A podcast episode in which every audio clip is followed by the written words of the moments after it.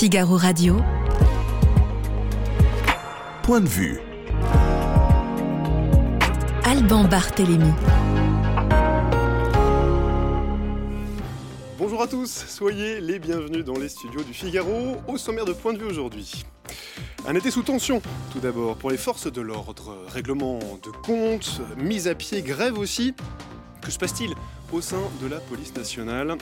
Nous ferons le point, nous en parlerons avec Jean-Pierre Colombier, ancien commandant de police, dans un instant.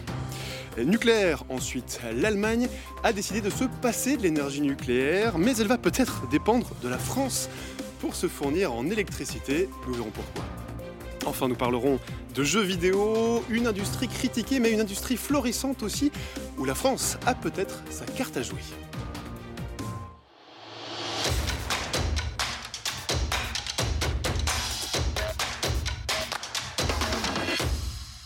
Et bonjour Jean-Pierre Colombier.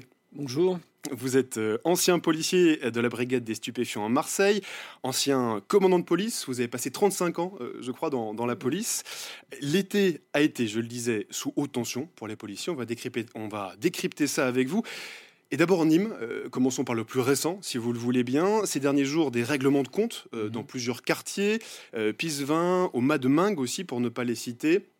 Un enfant de 10 ans est mort euh, dans ces règlements de compte. Ces lieux de trafic de drogue, ils sont pourtant connus. Est-ce qu'il y, a une- est-ce qu'il y a une forme de laisser-faire? Il y a une forme. Enfin, ce qui s'est passé à Nîmes ces dernières semaines, et ce qui se passe d'ailleurs pas qu'à Nîmes, à Marseille, il y a une, une maman euh, qui a été tuée par un tir euh, collatéral. C'est un dommage collatéral. Cette maman était dans son véhicule avec, avec sa petite fille aussi. Elle aurait elle aussi pu être touchée. Et elle était euh, parfaitement innocente de quoi que ce soit. Elle était là au mauvais moment. Et elle a Au mauvais moment, au mauvais Au endroit. mauvais moment, au mauvais endroit. Une fois qu'on a dit ça, euh, ce qu'il faut surtout retenir, c'est que nous vivons aujourd'hui en direct la somme de tous les échecs, de toutes les politiques sécuritaires de ces 20 dernières années. Euh, vous avez dit que vous avez ra- rappelé que j'avais 35 ans de police, c'est vrai. Pas costume du reste, hein, en brigade criminelle, en atteinte aux personnes. Enfin bref, euh, je ne vais pas vous, euh, je vais pas énumérer tous les postes que j'ai Vous fait. J'en ai une fait- longue carrière. j'en ai fait pas Vous mal. avez vu les différentes réformes de la tout police à fait, successives, tout à fait, et tout ont échoué. Systématiquement. systématiquement pour une raison simple, c'est que elles étaient faites dans bien des cas uniquement pour, pour promouvoir l'individu ou l'autorité qui était à l'origine de ces réformes. Il n'y avait pas de vision sur le long terme. On pourrait citer la, la police de proximité en premier lieu, hein, dont, dont j'ai subi des dégâts collatéraux, c'est le cas de le dire, puisque l'unité que je commandais à l'époque, en fin des années 90, unité spécialisée dans les agressions sexuelles et les viols, a été supprimée du jour au lendemain pour alimenter, pour nourrir la police de proximité. Donc le concept n'était pas, n'était pas mauvais, c'est pas le sujet, mais cette politique aurait nécessité trois à quatre fois plus d'effectifs qu'il n'en existait. Et ensuite, on a eu la politique du résultat, du chiffre, et une succession de réformes qui, vous l'avez bien compris, n'a servi qu'à nourrir le- le- les ambitions politiques des uns et des autres. Alors justement, parlant d'ambition politique, Gérald Darmanin, le ministre de l'Intérieur, euh, suite à, à plusieurs de ces événements, de ces événements à, à Nîmes, il a annoncé euh, des renforts policiers, notamment l'envoi de la euh, CRS 8, unité spécialisée dans la gestion des violences urbaines. Et écoutez le ministre, je vous vois commencer à, à- Oui. à sourire. Et je vous propose d'écouter le ministre et je vous fais réagir juste après. Annoncer aux élus trois propositions euh, qui seront concrètes dès la fin évidemment de ce déplacement. Une unité de CRS à demeure dans le département du Gard, à Nîmes bien évidemment, mais aussi sous l'autorité du préfet dans l'ensemble du département du Gard. Je pense évidemment à la ville d'Alès, qui connaît elle aussi des trafics de drogue importants, pour pilonner les points de deal tels que nous le faisons à Marseille, parce que ce que nous pouvons constater, c'est que l'hyperprésence des policiers, notamment à Marseille, je rappelle qu'il y a trois unités de CRS à Marseille et 300 policiers qui, toutes les demi-heures, font euh, des luttes contre les points de deal à Marseille, repousse sans doute dans le Vaucluse et sans doute davantage dans le Gard des trafiquants qui euh, viennent dans des endroits où peut-être la police est un peu moins présente. Gérald Darmanin, le ministre de euh, l'Intérieur. Jean-Pierre Colombier, je vous vois sourire, je vous vois soupirer oui. aussi. Gérald Darmanin parle de choses concrètes. C'est du vent? Euh, si on parle clair, on peut parler clair, Bien sûr. Oui, c'est du vent. C'est du vent parce que les CRS n'ont jamais été formés pour lutter contre euh, les trafics de, de quelque nature que ce soit. Il faut quand même rappeler ce qu'un CRS. Un CRS, c'est formé, c'est très bien formé du reste. C'est une institution qui fait merveilleusement bien son travail dans les cas de maintien de l'ordre pour la gestion des manifestations. Il n'a jamais été inscrit dans son ADN la lutte contre quelque criminalité que ce soit. Ils ne sont pas formés pour la procédure, ils ne sont pas formés pour l'investigation, ils ne sont pas, même pas formés pour la sécurisation, comme on pourrait le, concevoir avec la sécurité publique. Parce que c'est bien de ça qu'il s'agit. Nous vivons aujourd'hui le résultat d'un abandon de plus de 20 ans où on a dépouiller tous ces quartiers, toutes ces villes, de leur sécurité publique, pour parler simple, de leur commissariat. D'accord? On a vu une déflation considérable des effectifs de police sur l'ensemble de, de, de l'État, sur l'ensemble du territoire. Euh, il faut savoir qu'à Marseille, par exemple, on ferme de plus en plus de commissariats. Que vous avez bien pour les fusionner. J'ai travaillé 15 ans. Pour les fusionner, on fusionne les commissariats. Alors, l'argument, parce qu'il y a des arguments qui, accompagnent tout ça, il y a une rhétorique qui consiste à dire qu'on va renforcer la présence policière. On renforce rien du tout. On met en commun euh, la misère du monde, quelque part. Ce sont des, effets d'annonce. Oui, complètement. Il faut savoir qu'un commissariat sur deux, par, par exemple, à Marseille, est fermé la nuit. On parle de Marseille.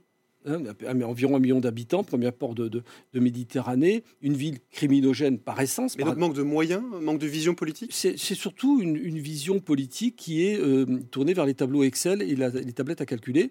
On raisonne économiquement, la police, ça coûte cher. La police nationale, ça coûte très cher. Un commissariat, ça nécessite un certain nombre minimum de fonctionnaires, parce qu'un commissariat, comme un service d'urgence hospitalier, fonctionne jour et nuit. Donc c'est très, euh, ça consomme énormément de moyens en termes de logistique et en termes d'individus. J'ai connu des commissariats très, très nombreux qui aujourd'hui sont en, limite de survie. Mais quand même, Jean-Pierre Colombier, euh, euh, à Nîmes, dans un de ces quartiers à Nîmes, euh, on a entendu, on a vu des, tirs de Kalachnikov. Comment c'est possible Vous avez été dans la police à Marseille. Comment c'est possible que des trafiquants aient un tel armement?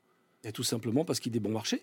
Et tout simplement parce qu'il n'y a plus. Vous savez, j'ai connu une période à Marseille, parce que j'étais au STUP et à la brigade criminelle notamment pendant trois ans où euh, nous étions euh, spectateurs en quelque sorte, ou du moins nous, travaillions sur des règlements de compte entre caïds, entre voyous. Ces voyous avaient euh, un certain âge, c'était des, types qui avaient gravi les échelons de la délinquance et qui étaient je des costauds, pour, employer un terme que tout le monde pourra comprendre. Là aujourd'hui, on a une déclinaison de, de ce caïda qui n'existe plus à, Marseille. On a, on, a, on a interpellé où les, les, grosses têtes pensantes se sont entre Et aujourd'hui, on a une forme d'ultra-démocratisation de la délinquance qui devient criminelle parce qu'elle s'approprie les quartiers. Vous savez, la nature a horreur du vide.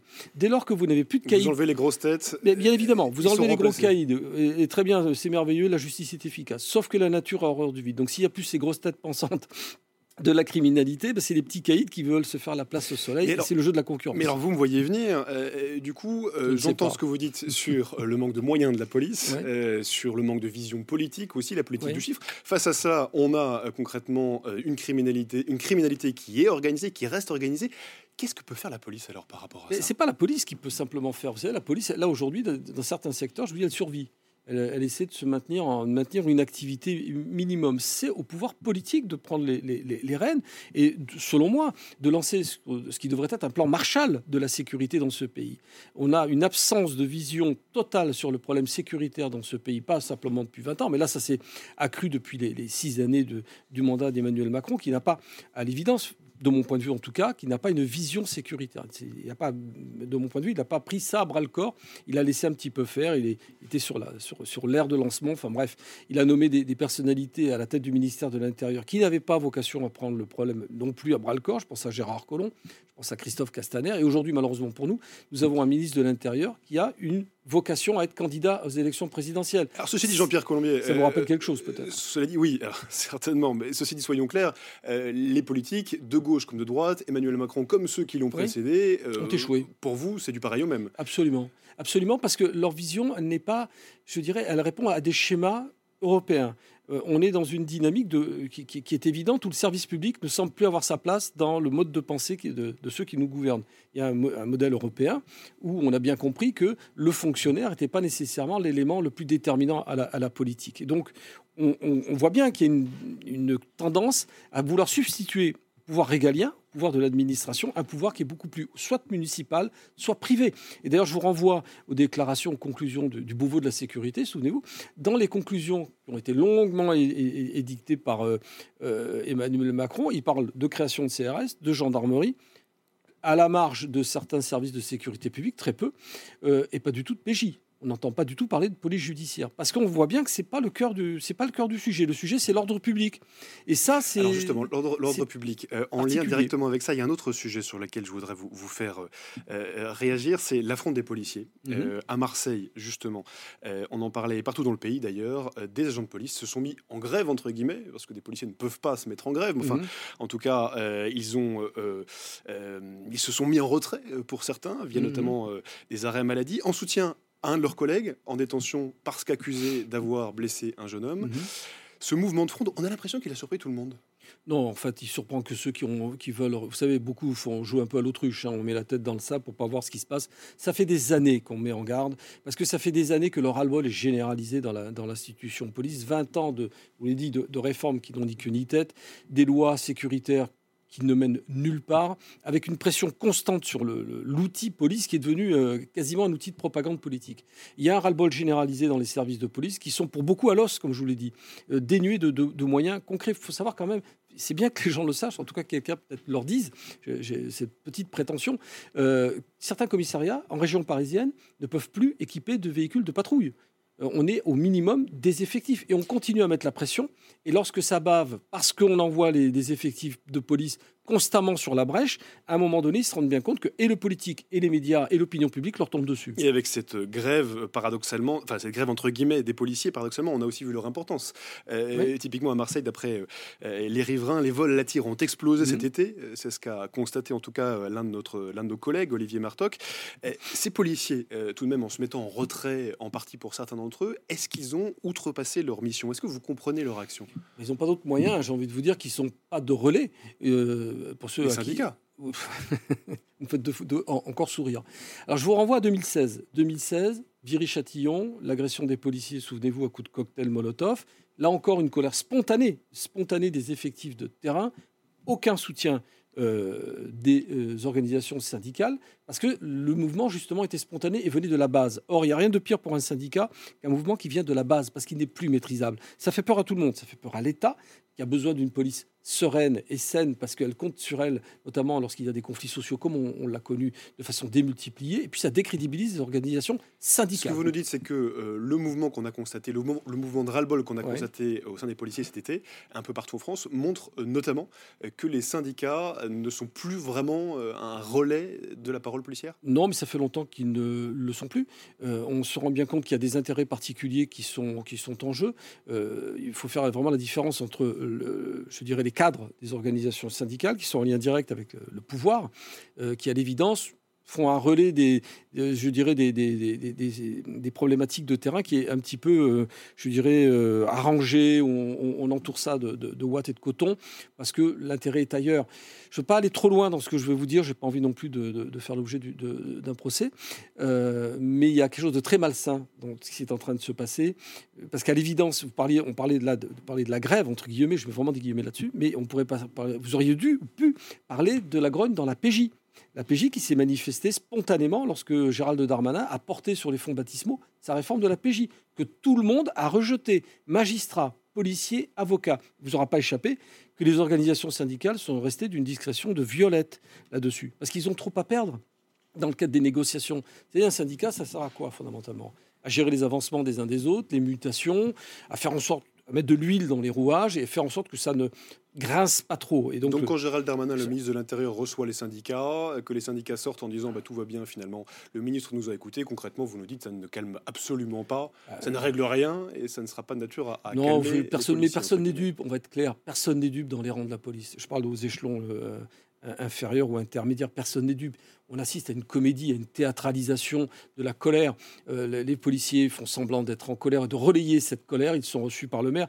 Rappelez-vous cette manifestation devant l'Assemblée nationale. vous voulez dire Oui, l'Assemblée nationale organisée par Alliance, où Gérald Darmanin, ministre de l'Intérieur, vient, vient se joindre. Je n'ai jamais vu ça. On ne l'a jamais vu. J'ai fait des manifestations depuis 1989 en tant que syndicaliste, parce que j'étais aussi syndicaliste. On n'aurait jamais pu concevoir qu'un ministre de l'Intérieur accompagné du ministre de la Justice, objet d'ailleurs de la colère de la manifestation, vienne serrer des mains et, et, manger des merguez. Enfin, on, est, on est dans une autre dimension de dialogue syndical, de mon point de vue.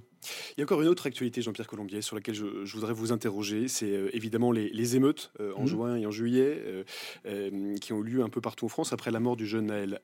là aussi, on a l'impression que depuis 2005, depuis les, dernières grandes émeutes qu'il y a eu dans, les banlieues françaises, mmh. que rien n'a changé, voire même on a l'impression que la situation a empiré.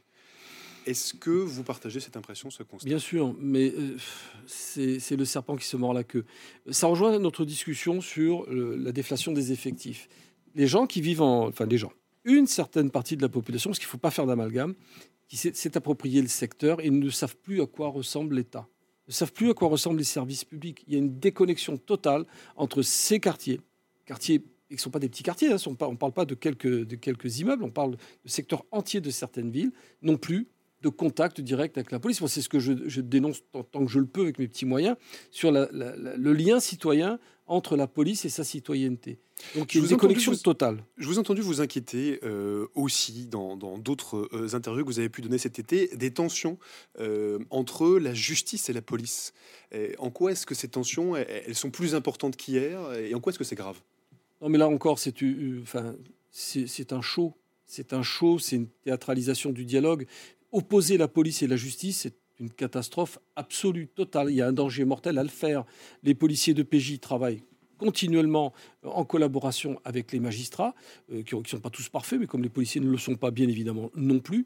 Mais vouloir faire une opposition systématique de l'appareil judiciaire qui fonctionne avec les moyens du bord, du reste. Hein.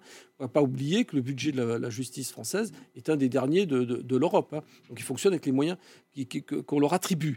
Euh, on va vous dire que le nombre de personnel est le même, le nombre de, greffiers et de magistrats n'a pas bougé, il n'y a pas eu de, retrait d'effectifs, sauf que leur travail, lui, a été multiplié par 4 ou 5. Donc il y a un engorgement excessif de, leur masse de travail qui explique que la loi, que la justice plutôt est plus lente. Le vrai problème, ça n'est pas tant les condamnations, par exemple, qui, existent, mais leur application, le, fait qu'elles soient effectives ou pas. Dès lors que vous n'avez pas le même nombre de, prisons et qu'il est constant depuis 30 ans, ben vous ne pouvez pas incarcérer plus mais du moins ceux qui le mériteraient de l'être. C'est ce que vous disiez sur Naël notamment. Et bien sûr, il y a un vrai problème. On a laissé s'installer dans la délinquance bon nombre d'individus, mineurs ou pas. Naël était un délinquant d'habitude, puisqu'il il a été poursuivi, euh, il avait, il avait été arrêté 48 heures avant, pour les mêmes faits du reste. Donc il y a, et relâché ensuite. Et relâché ensuite. Mais qu'est-ce que vous voulez faire d'un mineur, par exemple? D'un mineur qui n'est pas, qui ne commet pas d'agression ultra-violente, qui ne commet pas d'atteinte aux personnes euh, réelles. La justice euh, n'a pas d'autre moyen, bien, bien, bien souvent, que de le laisser libre. Alors ce qui manque peut-être, très certainement même, c'est un accompagnement de ces mineurs délinquants pour mieux les cadrer, les tenir. Mais lorsque vous avez aussi des cellules familiales qui ne jouent plus leur rôle, on en revient à la judiciarisation. C'est un thème qui, moi, qui m'est très cher. la judiciarisation de la, et de la famille et de la cellule familiale, et même de la judiciarisation, judiciarisation pardon, de l'ensemble de la vie quotidienne, on, est dans le mur. On est dans le mur parce qu'on a, on a une inflation de dossiers que plus personne ne peut traiter. Je ne viens plus personne. Et est-ce que vous avez aussi constaté, euh, durant, durant pardon, vos années de carrière, une augmentation des, violences contre les policiers oui, parce que euh, là aussi, c'est tout à fait, euh, c'est logique, c'est pas normal, hein mais c'est logique. Il n'y a pas de réponse pénale. Voilà, on a, euh, on a été très, c'est pareil, il n'y a pas de condamnation, donc il y a un laisser-faire. Il y a des condamnations, mais qui sont plus de l'ordre du symbolique que, que, de l'effectif. Les, délinquants n'ont plus peur de la justice. Ils n'ont plus peur de la justice. Moi, j'ai vu des types de ni des policiers. Non, mais plus de personne personne, bien évidemment, et les policiers font partie de, ce qui est la partie visible de l'État. Mais à partir du moment où vous avez face à vous des individus qui sont connus pour 10, 15, 20, 30 faits, moi je, vous assure que je l'ai vu, mais qui n'ont pas fait un jour de prison, comment voulez-vous que ces individus craignent la justice ou craignent tout ça? Euh, Si vous rajoutez à ça une forme de refus intellectuel, émotionnel du non, de l'obligation de ne pas faire, bien vous êtes dans la configuration qu'on connaît, c'est-à-dire des bêtes fauves qui sont dans la rue, qui considèrent qu'à partir du moment où on leur empêche de, je dirais, de satisfaire leur volonté, vous devenez l'ennemi à abattre que vous soyez policier ou pas. Toute dernière euh, euh, question pour vous, euh, Jean-Pierre Colombier. en démarrant cette interview, vous me parliez de, l'importance de la justice de proximité. Gérald Darmanin on a parlé aussi, il a proposé de rouvrir le commissariat de, de Pisevin, l'un des quartiers concernés par les violences à, Nîmes. Au-delà de Gérald Darmanin, que vous ne portez pas dans votre cœur. Non, je, non je ne le connais pas, hein, je ne connais pas M. Darmanin. Pas personnellement. Ah non, non, pas du tout. C'est pas. au-delà de Gérald Darmanin. C'est le discours qui m'agace. Au-delà de Gérald Darmanin, est-ce que la police de proximité, malgré tout, c'est une solution? Et bien sûr que c'est une solution, mais à la condition qu'elle ait les moyens de fonctionner et qu'on ne tombe pas dans l'angélisme aussi. À l'époque de la mise en place de la police de proximité, moi j'avais fait un stage, on va appeler ça un stage de, découverte du concept. Je me disais, mais c'est pas possible. Celui qui a conçu ça est à des années-lumière de ce qu'on peut réellement mettre en place sur le terrain. Et d'ailleurs, ça a fonctionné dans certaines zones test, mais comme son nom l'indique, c'était des zones test, donc avec énormément de moyens. Donc c'était surdimensionné, si vous voulez, comme concept. Mais à la base, le fait qu'il y ait un contact permanent entre la population de, ces quartiers, et d'ailleurs qui se lèvent tôt, hein, je rappelle à ceux qui sont attachés à, cette population qui se lèvent tôt pour aller vite travailler, euh, eux, ils ont besoin d'avoir un rapport avec l'État, et pas simplement des CRS, et surtout pas, j'ai envie de vous dire, des CRS qui viennent cadrer et encadrer leur quotidien. Il faut un rapport sain avec la police et normalisé. Donc il faut un retour des postes de police, des services de police dans ces quartiers-là, mais va falloir quand même euh, accompagner tout ça euh, et de Vous n'êtes pas forcément très optimiste, on, on l'a compris. Non, aussi. non, non. Merci beaucoup en tout cas, Jean-Pierre Colombier. Je rappelle que vous êtes euh, ancien policier de la brigade des stupéfiants à Marseille et ancien commandant de police. Merci de nous avoir partagé votre point de vue. Figaro Radio. Point de vue. Alban Barthélémy. Nucléaire à présent. Emmanuel Macron était ce lundi face aux ambassadeurs français réunis à Paris, réunion annuelle. Il a notamment euh, parlé, le chef de l'État, de souveraineté d'énergie et il ne s'est pas privé de tacler l'Allemagne. L'Allemagne qui vient de sortir du nucléaire en avril. Vont conduire, c'est celui qui nous permet d'être plus indépendants, d'être plus décarbonés et de continuer à créer des emplois et de l'industrie sur le sol européen. C'est ça les trois objectifs.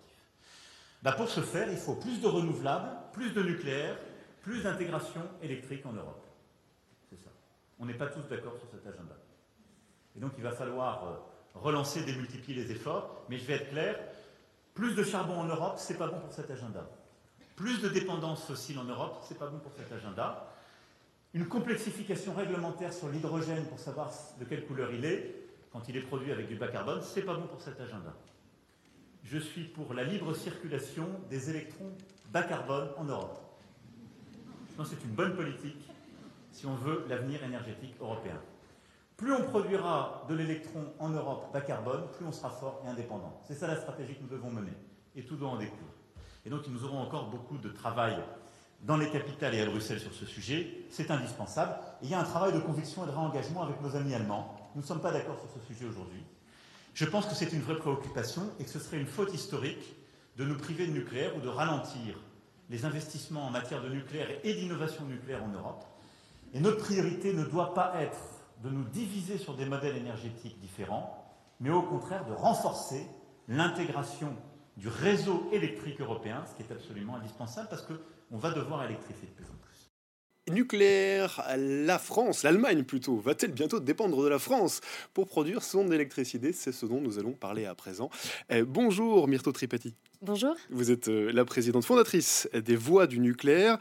Alors, on vient d'entendre euh, le chef de l'État, Emmanuel Macron, à l'instant. Pour bien comprendre son agacement, euh, l'Allemagne a fermé au mois d'avril ses trois dernières centrales nucléaires, mais aujourd'hui, elle importe de l'électricité qui vient du nucléaire français. J'ai bien compris? Alors, absolument. Donc non seulement elle importe, euh, alors donc non seulement elle importe, mais elle a euh, dans le passé hein, historiquement euh, allègrement et, régulièrement importé du nucléaire français et aussi du nucléaire des autres pays voisins qui ont fait qui ont fait les mêmes choix que nous. Aujourd'hui, donc elle importe de la France qui est devenue le premier exportateur d'électricité en Europe au premier semestre 2023, d'électricité bas carbone. Donc historiquement, hein, le parc nucléaire français euh, a servi, a contribué à décarboner euh, le système euh, électrique européen à hauteur de 30%, ce qui est énorme et ce qui affiche la valeur finalement de cette production massive d'électricité bas carbone pour aider l'Europe au global à atteindre ses objectifs climatiques. Mais donc concrètement, l'Allemagne et la France ont aujourd'hui des stratégies complètement opposées. C'est-à-dire que sur le nucléaire en tout cas, c'est-à-dire que l'Allemagne arrête et la France, à l'inverse, elle met les débouchés doubles. Alors, la France prévoit de mettre euh, les bouchées doubles, hein, ce n'est pas encore le cas. Euh, mais effectivement, euh, la France a fait jusqu'à maintenant le pari d'un parc électrique de, capacité capable de produire en continu, contrairement aux capacités dites intermittentes éoliennes euh, et solaires qui sont le pari euh, que fait l'Allemagne aujourd'hui. Donc le nucléaire, pour être euh, très clair. Le nucléaire et l'hydroélectricité. C'est pour ça que je précise et je dis pilotable dans son ensemble, parce que c'est le nucléaire, l'hydroélectricité et peut-être à terme de la géothermie ou de la cogénération de chaleur. Toutes ces productions, ces sources d'électricité qui permettent de produire et d'approvisionner en continu en fonction de la demande plutôt que de demander aux citoyens et à la demande de s'adapter au niveau de production dont sont capables les centrales, euh, en l'occurrence euh, photovoltaïques euh, éoliennes. Et parce que l'Allemagne a plus ou moins tout comme nous, sauf le nucléaire. alors, c'est important de le dire parce qu'aujourd'hui, le, le, parc installé éolien allemand est équivalent à la, à la taille du parc éolien, euh, du parc nucléaire pardon, français. C'est-à-dire qu'aujourd'hui, vous avez autant de capacité nucléaire en France que vous avez de capacité solaire en Allemagne et de capacité éolienne en plus en Allemagne. Donc vous avez le double de capacité de production électrique en Allemagne, éolien plus euh, photovoltaïque, que vous avez de nucléaire en France. Et pour autant, l'Allemagne est aussi le premier importateur de gaz naturel dans le monde. 12,2% de la production euh, mondiale va en Allemagne aujourd'hui l'Allemagne, euh, doublant dans ses prévisions ses capacités euh, de production de gaz naturel à 40 gigawatts, ce qui est énorme aujourd'hui. C'est le double de ce qu'ils font aujourd'hui. Ils prévoient de doubler cette capacité tout en redémarrant leur capacité de réserve de centrales à charbon dont on sait est complètement contraire à tout ce que euh, pourraient euh, entendre les objectifs climatiques. Et aujourd'hui, concrètement, l'Allemagne dépend euh, notamment du, nucléaire français. Mais est-ce qu'à terme, ce modèle allemand d'aller vers plus d'éolien, plus de solaire, de, diversifier ses sources, ses sources d'énergie, est-ce que vous pensez que malgré tout, que ça pourrait être payant? Alors, Non, c'est, enfin, oui non. C'est-à-dire que ce qui est payant, du point de vue climatique, mais on le voit aussi du point de vue environnemental, social et économique, c'est de s'appuyer sur un mix équilibré de toutes les énergies bas carbone en fonction de ce qu'elles savent faire. Et la réalité, c'est que l'Allemagne paye aujourd'hui ce que nous, on a failli, euh, dans la situation dans, laquelle on a failli être hein, euh, également, des euh, décennies de déni scientifique et technique qui tendaient à dire on ne peut faire qu'avec de l'éolien et du solaire. Ce n'est pas vrai. L'éolien et le solaire sont des énergies bas carbone très importantes qui sont capables d'apporter beaucoup d'électricité bas carbone, mais qui doivent être épaulés par des capacités pilotables. On ne le dit pas assez. Un mix 100% renouvelable est aujourd'hui un mythe. C'est une euh, vue euh, idéologie politique euh, qui a voulu être transformée en réalité physique, à contrario de ce qui était possible. Et c'est euh, le constat que l'Allemagne est en train de faire aujourd'hui. C'est ça, vous, concrètement, vous dites euh, euh, ce qu'on a vendu aux Allemands, à savoir on va faire du 100% renouvelable et ça va très très bien se passer. Aujourd'hui, ce scénario, il ne marche pas complètement bah, aussi bien qu'on aurait pu espérer. Mm. Il ne marche nulle part.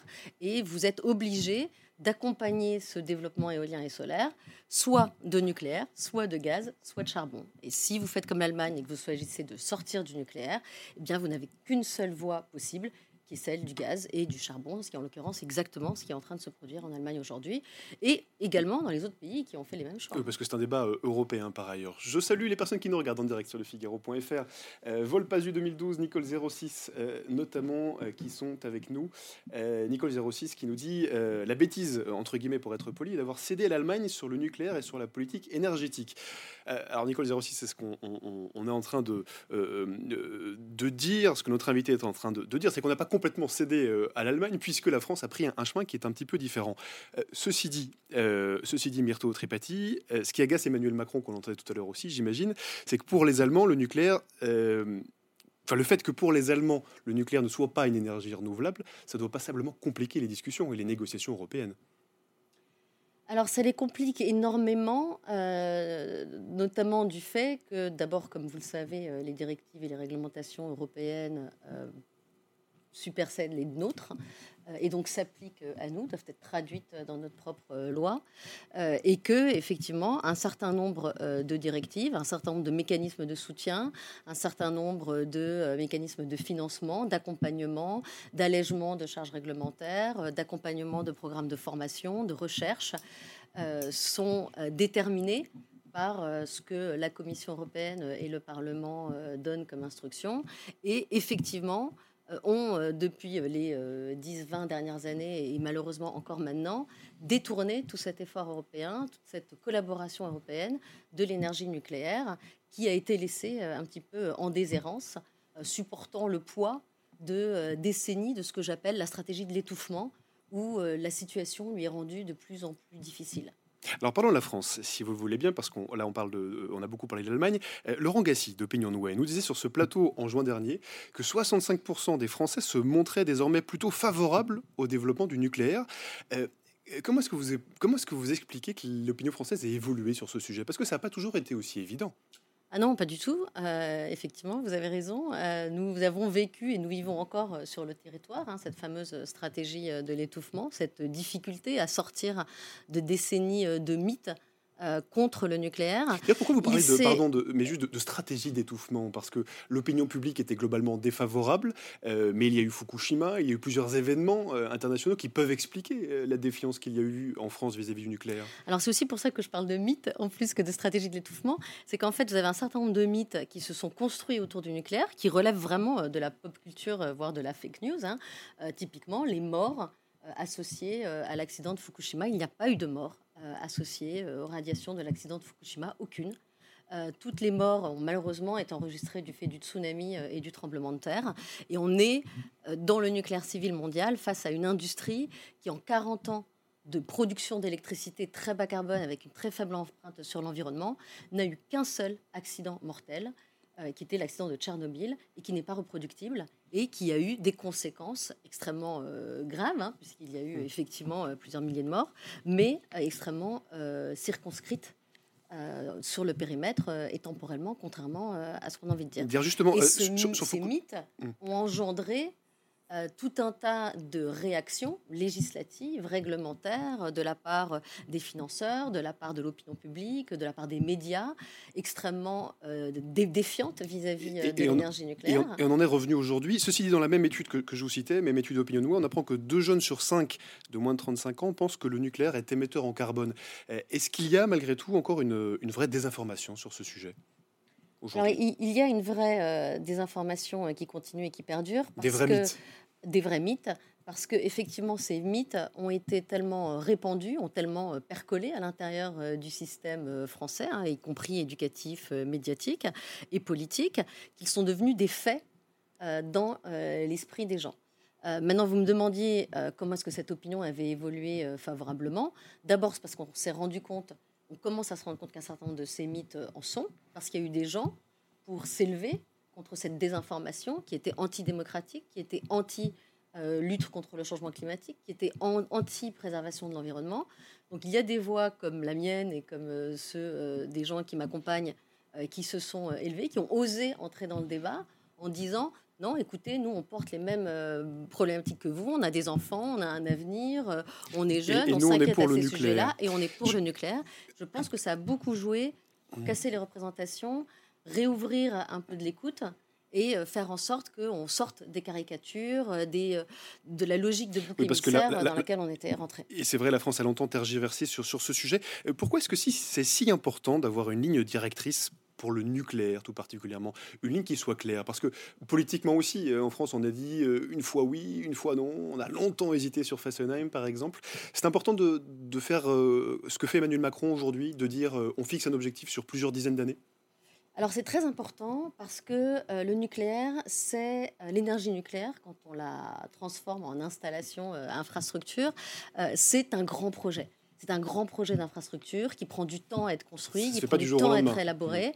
Ça se fait pas du jour au lendemain. Ça demande beaucoup de gens, euh, beaucoup d'interactions de niveaux différents, euh, des politiques locales, euh, à la recherche, euh, au programme académique, etc., qui doivent se structurer, apprendre à travailler ensemble, apprendre à se parler et travailler ensemble dans la durée pour construire, certes, en 10 ans, mais des choses qui vont durer et qui vont produire pendant, on va peut-être en parler, euh, 60 ans et plus, de manière extrêmement euh, stable et pérenne.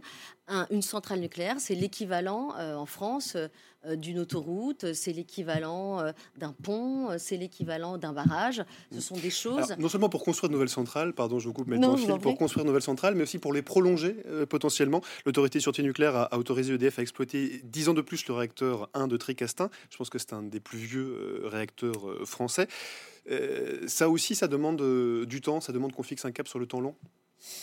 Oui, parce qu'on aime bien faire les choses bien et que euh, aujourd'hui cette prolongation est une excellente nouvelle. hein. Aujourd'hui, il n'y a pas de moyens plus économiques euh, financièrement, mais aussi plus sobres en ressources euh, et en impact environnemental que de prolonger la durée de vie d'une centrale nucléaire si vous voulez produire de l'électricité bas carbone. Il n'y a rien que vous puissiez faire de mieux et de plus facile que ça.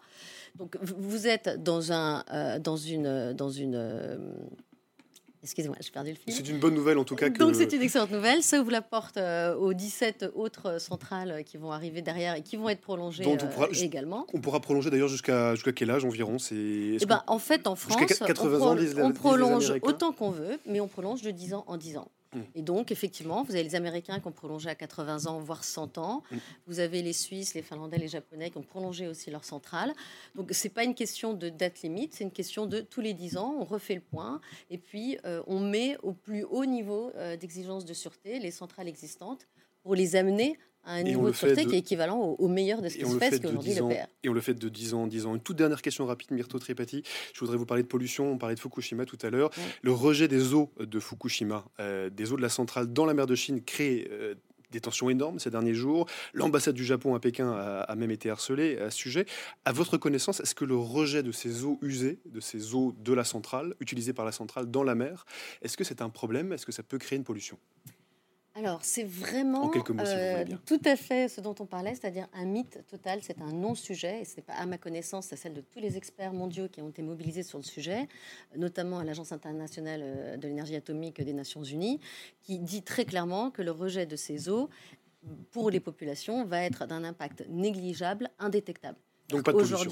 Aucune pollution, aucun impact sanitaire, environnemental, aucune accumulation prévue. Les rejets vont, être, à- vont, vont donner conséquence à une eau qui va être sept fois inférieure en termes de radioactivité à ce que sont les normes pour l'eau potable établies par l'OMS. Mm. Il n'y a absolument aucun sujet, c'est une instrumentalisation totale aujourd'hui malheureusement par la Chine et la Corée euh, vis-à-vis euh, du Japon. Et cette instrumentalisation de l'accident de Fukushima, que ce soit sur le nombre de morts, que ce soit sur cet autrissier euh, aujourd'hui, c'est un vrai drame parce qu'en fait, c'est 10 ans de perdu dans la lutte contre le changement climatique. Eh bien, merci beaucoup, euh, Myrto Tripati. Je rappelle que vous êtes euh, la présidente fondatrice des Voix du nucléaire. Merci de nous avoir expliqué ce qu'il en est dans la- avec le nucléaire entre la France et l'Allemagne et de nous avoir partagé votre point de vue. Figaro Radio. Point de vue. Alban Barthélémy. Allez, prenez votre manette ou bien votre smartphone, votre console, peu importe. Nous allons parler de jeux vidéo, un loisir que certains regardent parfois d'un mauvais œil. Écoutez Emmanuel Macron, le ch- le chef de l'État, c'était en juin dernier. Les plateformes et les réseaux sociaux jouent euh, un rôle considérable dans les mouvements des derniers jours. Nous avons vu sur plusieurs d'entre elles, Snapchat, TikTok et, et plusieurs autres, à la fois euh, l'organisation de rassemblements violents se faire, mais une forme de mimétisme de la violence. Ce qui, chez les plus jeunes, conduit à une forme de sortie du réel. Et on a le sentiment parfois que certains d'entre C'était Emmanuel Macron, le chef de l'État, en juin dernier. Jeux vidéo, un savoir-faire français. C'est ce dont nous allons parler à présent. Bonjour Loïse Lyonnais. Bonjour. Euh, Vous êtes chargé du suivi politique et technique des enjeux territoriaux et culturels au, au Sénat et co-auteur de cette étude. Ça s'appelle L'industrie vidéoludique française de la French Touch à la French Pride. Euh, pardon pour euh, l'anglicisme pour ceux qui nous regardent. C'est donc une étude publiée avec euh, Pierre Poinsignon pour la Fondapol, la Fondation pour l'innovation politique. Alors, on vient d'entendre Emmanuel Macron, c'était lors des émeutes en juin dernier. Il sous-entendait que les jeux vidéo pouvaient inciter à la violence. Ça, c'est un point de vue que je pense vous ne partagez pas du tout. non, pas du tout, effectivement. Pour quelle raison? Alors déjà, tout simplement, c'est euh, un point de vue qui n'est étayé par aucune étude scientifique. Après, on pourra en parler, euh, bien sûr, euh, un peu après, parce qu'il y a beaucoup de clichés, malheureusement, qui sont autour du jeu vidéo. Et c'est d'ailleurs pour cette raison moi, que j'étais très contente de travailler sur ce sujet. Donc, juste pour revenir, donc, nous, on a travaillé pendant à peu près un an avec Pierre Poinsignon, comme vous disiez, donc, qui est chercheur, lui, qui est spécialisé dans l'étude des industries culturelles. Et on a travaillé pendant un an sur cette industrie euh, qui est tout à fait passionnante parce que euh, c'est une industrie qui est extrêmement performante, euh, qui permet de réunir des talents à l'échelle dans tout le territoire français, euh, avec beaucoup de savoir-faire, etc. Et malgré tout, qui continue à véhiculer des clichés, donc comme on a pu voir, comme vous le disiez précédemment. Et on va revenir sur ces clichés. Bien sûr. Les chiffres euh, que vous citez dans cette étude, ils sont complètement fous. Euh, le jeu vidéo est aujourd'hui, euh, euh, je, je vous cite, le premier loisir national. Il rassemble 70% des Français comme joueurs occasionnels, c'est déjà énorme. 53% de joueurs réguliers, donc ça veut dire que quasiment un Français sur deux joue régulièrement à des jeux vidéo. C'est ça. Et alors, il y a des chiffres encore plus étonnants, parce que parfois, on pourrait se, se- se poser la question de euh, qui vraiment joue. Oui, c'est pas des ados dans un grenier. euh, Alors, on pourrait imaginer, voilà, comme dites, le geek, euh, sorte de euh, pa- pas le personnage qui erre entre sa cuisine et sa console. Pas du tout. On voit par exemple aujourd'hui que 40% des plus de 60 ans jouent aux jeux vidéo. Donc oui, ça peut paraître étonnant encore. Euh, après, quand on dit jeux vidéo, Oui, ça... qu'est-ce qu'on entend par jeu vidéo Qu'est-ce qu'on exactement entend? Euh, Voilà, pour- c'est souvent cette préciser. question, euh, bien sûr. Euh, ça peut bien sûr aussi euh, euh, euh, être, euh, vous savez, les jeux mobiles, Candy Crush, euh, ceux qu'on peut voir dans les métros euh, quand on, on se balade dans Paris. Mais c'est pas forcément une, une console, une manette. euh, Ça Pas peut juste être un ordinateur. Bien sûr. Même euh, ma grand-mère qui joue aux échecs sur un ordinateur, c'est un jeu vidéo. Tout euh, à fait, techniquement. exactement. Euh, alors, euh, du reste, euh, le jeu vidéo est de plus en plus pratiqué en France. J'ai- Pareil, je cite vos chiffres 5,5 milliards d'euros de chiffre d'affaires en 2022. Euh, derrière ces jeux vidéo, il y a bien sûr des grands éditeurs internationaux, des grands jeux euh, avec des coûts de production énormes. Mais il y a aussi des petits studios euh, Oui. qui fonctionnent comme des startups. Vous, vous dites qu'il y a plusieurs économies du jeu vidéo. Tout à fait. Et donc, vous citiez euh, évidemment ce 5,5 milliards d'euros qui est un chiffre extraordinaire. On peut aussi parler des 1 milliard de TVA euh, chaque année euh, que la France, la France peut récupérer grâce à cette Et juste industrie pour la France formidable. aussi. Mm. Exactement. Et on reprend d'ailleurs ces, ces- chiffres euh, à, l'écran. Ce sont évidemment les graphiques qui sont issus de, vo- de votre étude. Euh, et on, on voit effectivement l'évolution dans le temps par ailleurs de, de, ce- de ce chiffre d'affaires qui est grandissant. Le Covid a eu un effet accélérateur sur le chiffre d'affaires du, euh, du jeu vidéo en France? Surtout, en tout cas, ce qui est très intéressant avec le Covid, c'est que ça a beaucoup changé. On peut se poser la question sur la sociologie de qui joue. Comme vous disiez, de plus en plus de Français jouent aux jeux vidéo. Et aujourd'hui, avec le vieillissement de la population, on voit que euh, les parents, voire les grands-parents, jouent désormais avec leurs enfants. Et pendant les confinements, ça a été, évidemment, il y a eu une grande accélération des ventes, hein, c'est logique. Euh, et il y a eu un- une sorte de réunion familiale autour des jeux vidéo. Effectivement. Alors, est-ce que les éditeurs français euh, parviennent à résister aux gros studios américains internationaux? C'est un peu comme euh, dans l'industrie du cinéma ou d'autres industries culturelles. Et la France fait face, ce que vous expliquez, à, à des mastodontes. Est-ce qu'on arrive à résister? Alors justement, tout, les, tout le, le- le propos de cette étude, et c'est ça qui est intéressant, c'est de montrer, comme vous disiez, qu'il y a plusieurs économies du jeu vidéo. On peut parler des jeux mobiles, on peut parler des grandes, grandes productions avec des acteurs euh, internationaux. On a d'ailleurs en France un champion euh, Ubisoft. Après, nous, on s'est principalement intéressé aux euh, studios indépendants.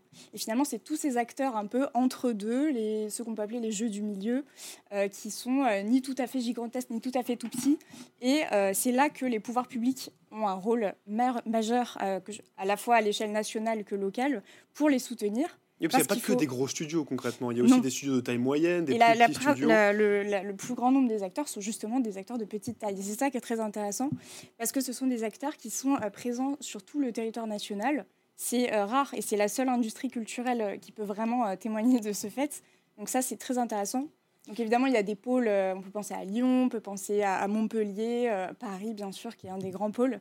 Mais, pas que. mais pas que. Euh, Il y a des l'implantation de, de studios, de clusters de, studios un petit peu partout en France.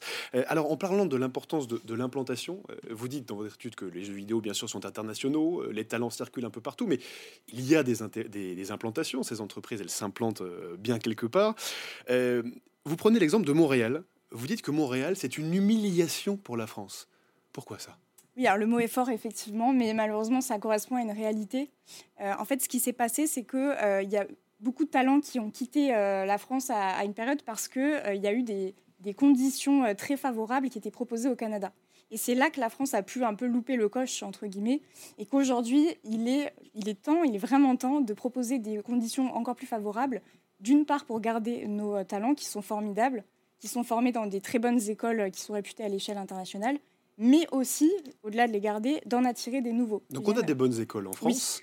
Euh, le problème, c'est quoi? C'est le manque de soutien de, de l'État français, des régions françaises euh, aux différentes entreprises productrices de jeux vidéo? Alors, il y a bien sûr une question de salaire, des conditions de travail euh, qui sont très différentes. Vous pouvez lire dans la, dans la note une- des comparaisons entre des salaires en France et des salaires aux États-Unis, par exemple, qui euh, sont euh, qui n'ont pas de commune mesure, effectivement. Mais au-delà de ça, nous, on attelé à tout l'aspect positif et à tout ce qu'on peut faire pour euh, essayer de, de créer des écosystèmes favorables. Donc ça, c'était vraiment l'aspect, moi, qui m'intéressait Mm. beaucoup dans ce travail-là. Donc, comme vous disiez, l'aspect territorial. Mais pour être très clair, euh, est-ce qu'aujourd'hui les soutiens publics en France pour la production de jeux vidéo, ils existent? Vous l'expliquez dans votre étude, mais est-ce qu'ils sont suffisants? Alors, il y a des, euh, c'est très bien, et l'industrie elle-même est ravie. Il y a eu le crédit d'impôt qui est prolongé, etc. Mais on remarque effectivement que par rapport à d'autres industries, euh, euh, par rapport à la- à la- l'accélération du développement de l'industrie du jeu vidéo, les aides ne vont pas forcément, ne sont pas dans la même proportion. Donc là-dessus, il peut y avoir une réflexion. Mais surtout, ce qui est intéressant, c'est que les aides dont on parle, c'est majoritairement des aides nationales, donc proposées par l'État pour tous ces acteurs. Mais nous, ce qu'on souhaitait mettre en avant dans cet ouvrage, c'est que les élus locaux ont un rôle vraiment majeur à jouer. Et ça peut être sur des, petites choses auxquelles on ne pense pas forcément, mais qui permettent de drainer une activité et d'animer tout un territoire. et là, il y a un travail de, sensibilisation à, faire. Vous prenez l'exemple, euh, alors ça c'est plutôt un bon exemple, celui de, la ville de Tonnerre dans Lyon. Pourquoi vous avez pris cette ville-là en particulier en exemple? Alors c'est un, exemple vraiment intéressant parce qu'on voit donc une école s'est implantée dans une petite ville euh, et que les élus locaux, pour le coup, ont vraiment soutenu ce projet en se disant que les jeunes qui sont sur place euh, sûrement déjà consommeraient, s'y installeraient, peut-être travailleraient encore. Et surtout, on remarque quand on étudie la formation des clusters vidéoludiques que souvent toutes ces entreprises s'installent soit autour d'écoles euh, d'écoles qui sont déjà installées euh, ou autour de collectivités soit qui euh, proposent des nombreuses aides pour les studios ou alors de collectivités qui bénéficient déjà d'ores et déjà d'un cluster formé avec des nombreux acteurs de l'industrie.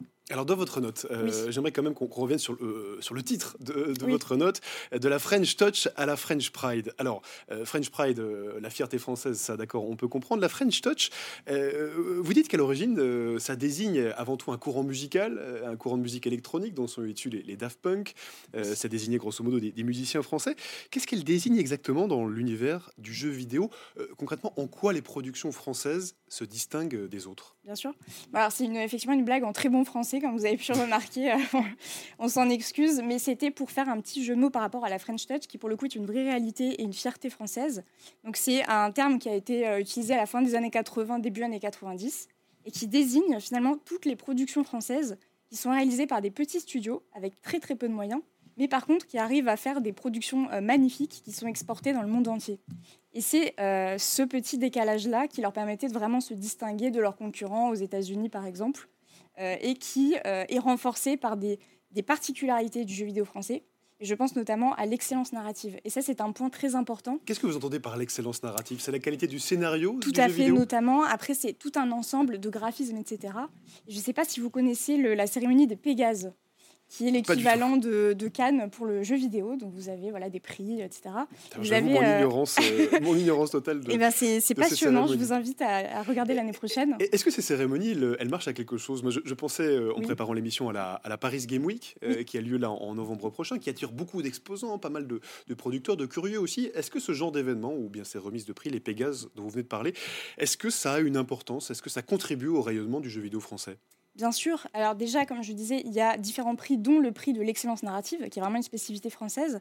Et ensuite, il y a également des prix euh, de, euh, de, production étrangère qui reçoivent un prix en France. Donc ça permet de faire connaître, ça peut les inciter à venir s'installer en France. ce sont des événements qui permettent de mettre un gros focus sur euh, toute cette magnifique industrie euh, et d'attirer, etc. Donc c'est une chance et il faut les soutenir. Et sur le Figaro.fr, je salue notamment euh, euh, Volpasu 2012 qui vous remercie pour ce que vous êtes en train d'expliquer. On ne parle pas assez des jeux vidéo, c'est ce que nous dit Volpasu 2012 et on est plutôt d'accord avec vous ce soir sur ce plateau avec vous. Louise Lyonnais, on n'en parle pas directement, mais les conditions de travail au sein de l'univers des, jeux vidéo euh, ont longtemps été considérées comme très harassantes. Est-ce que euh, cet univers de travail, pas toujours très sain, est en train de changer? Alors ça fait partie des défis euh, essentiels pour les années à venir du jeu vidéo. Donc il y a un vrai travail là-dessus. On pense notamment au crunch, vous savez, c'est des périodes de travail intense, ou alors la culture des 80 heures par semaine, voilà, ça peut nous paraître terrible. on comprime le planning pour essayer que ça sorte le plus rapidement possible. Tout à fait. Après, c'est aussi lié à, cette industrie, au fonctionnement. Il y a parfois des lancements de jeux, donc les, euh, quelques jours auparavant euh, sont des périodes de travail intenses, et après, ça peut être un peu différent. Ce qui est certain, c'est que, comme vous dites, il y a eu des scandales. Je pense au travail, mais aussi au management interne. Par exemple, la condition des femmes, que ce soit en tant que joueuse ou euh, employée. Aujourd'hui, il y a 22% à peu près de femmes qui travaillent dans ces entreprises. C'est peu, mais ça commence à augmenter. Et il y a eu des scandales, malheureusement, mais qui ont permis aussi de euh, libérer la parole, hein, comme dans d'autres euh, secteurs tout simplement. Mm. Euh, et les choses avancent, oui. Et est-ce que l'intelligence artificielle change quelque chose Le développement de l'intelligence artificielle change quelque chose au développement des jeux vidéo? C'est forcément intimement lié, puisque les jeux vidéo, on peut penser à la réalité virtuelle, etc., sont extrêmement technologiques et se nourrissent et nourrissent elles-mêmes toutes ces innovations. Ça, on est bien d'accord. Par contre, effectivement, il y a un vrai sujet avec l'intelligence artificielle, et je pense notamment aux graphistes, Donc quand on a travaillé, on a pu faire énormément d'entretiens et parfois avec euh, certains graphistes qui s'inquiétaient un petit peu de l'intelligence artificielle qui peut remplacer leur travail hein, très Mm. concrètement. On a même parlé avec des euh, chefs d'entreprise qui eux-mêmes ont déjà arrêté de recruter et d'employer des freelances euh, pour tout simplement les remplacer par l'intelligence artificielle. Euh, on peut craindre un, appauvrissement de la création finalement, parce que comme vous savez très Donc bien, là aussi, dans cette entreprise-là, dans les jeux vidéo, comme dans d'autres euh, secteurs, l'intelligence artificielle euh, est un, un potentiel danger, en tout cas pour les, Mais pour les pas que. créateurs. Parce que ça permet également de démocratiser l'accès à la création, parce qu'aujourd'hui, un jeune de 10 ans peut fabriquer un jeu vidéo extraordinaire avec son ordinateur. Euh, Loïse Lyonnais, vous vous êtes plongée vraiment dans l'industrie française du, du jeu vidéo. On le disait en commençant cet entretien, il y a beaucoup de clichés qui circulent sur les jeux vidéo, grosso modo, comme quoi les joueurs seraient euh, simplement des adolescents euh, euh, perdus dans leur, dans leur grenier sur l'ordinateur qui ne, qui ne dormiraient pas la nuit. Est-ce que vous comprenez que ces clichés persistent aujourd'hui? Alors, il y a ce cliché-là. Après, il y en a des euh, plus, euh, dif- plus dangereux, on va dire, en disant que comme les jeux sont parfois très violents, euh, on a eu entendu même au plus haut sommet de l'État que euh, ces jeux peuvent rendre les, les gens qui, les jouent violents eux-mêmes. Et Oui, vous comprenez ces craintes quand même, de la part, surtout de la part de personnes qui ne sont pas forcément familières avec les jeux vidéo. Bien sûr, et c'est un sujet essentiel et qu'il faut absolument traiter. Et justement, ça fait partie des grands défis euh, de cette industrie, mais qu'elle a pris à bras le corps. hein, Parce que le sujet de l'addiction, vous, vous le dites, c'est aussi un, un vrai sujet Tout pour les à jeux fait. vidéo. Addiction aux écrans. Alors, il y a le jeu vidéo, il y a aussi les réseaux sociaux, il y a d'autres choses. On a souvent un regard très sévère sur le jeu vidéo qui serait responsable de tous les maux, mais il n'y a pas que lui. Après, effectivement, c'est vraiment un sujet très important. Euh, donc, on peut voir tout simplement déjà que euh, l'industrie elle-même, tous les acteurs ont pris à bras le corps ce sujet et ont proposé, vous savez, le système PEGI qui Mm. permet de, avec des petits pictogrammes, de euh, préciser à partir de quel âge on peut euh, à- à jouer à un jeu. Mm. Ça se Donc, base a- sur des a- critères très très précis. Donc il y a des limites d'âge. qui Il y a des limites. Et après, il n'y a pas que ça, il y a surtout le rôle des parents. Et ça, c'est vraiment essentiel. Et il y a un rôle aussi de formation et de- d'acculturation des parents qui peuvent mettre des contrôles par- des- un contrôle parental très facilement. Il y a beaucoup de choses qui sont euh, possibles de faire. Et voilà, c'est le rôle des familles, des accompagnateurs, des éducateurs qui est vraiment essentiel. Mm, Et j'aimerais euh, terminer notre entretien par, euh, en vous montrant un graphique qui se trouve évidemment dans, dans votre étude. euh, ce graphique, 7 Français sur 10, et on, on le disait tout à l'heure, hein, mais, mais qui jouent euh, aux jeux vidéo, en tout cas qui jouent aux jeux vidéo au moins une fois dans l'année. Aujourd'hui, le jeu vidéo, c'est un, un- un bien culturel comme un autre? Absolument. Et on peut en être vraiment très fier parce que c'est un, Au même titre qu'une peinture, qu'un musée? Tout à fait, c'est euh, vraiment ma conviction. Et surtout, ce que j'aimerais euh, conclure là-dessus, c'est que euh, il me semble qu'aujourd'hui, les pouvoirs publics doivent faire le pari de la créativité, parce que grâce aux jeux vidéo, je vais vous donner un exemple très précis, Très si on a le temps. Un jeu qui est sorti très récemment qui s'appelle Dordogne, qui est magnifique, qui a été fait tout à l'aquarelle et qui euh, permet de présenter cette région magnifique. Eh bien, magnifique. Pour ceux qui euh, veulent en savoir davantage, ils iront lire votre note. Ça s'appelle L'industrie française du jeu vidéo, de la French Touch à la French Pride, et c'est publié euh, par la Fond- Fondapol. Merci beaucoup.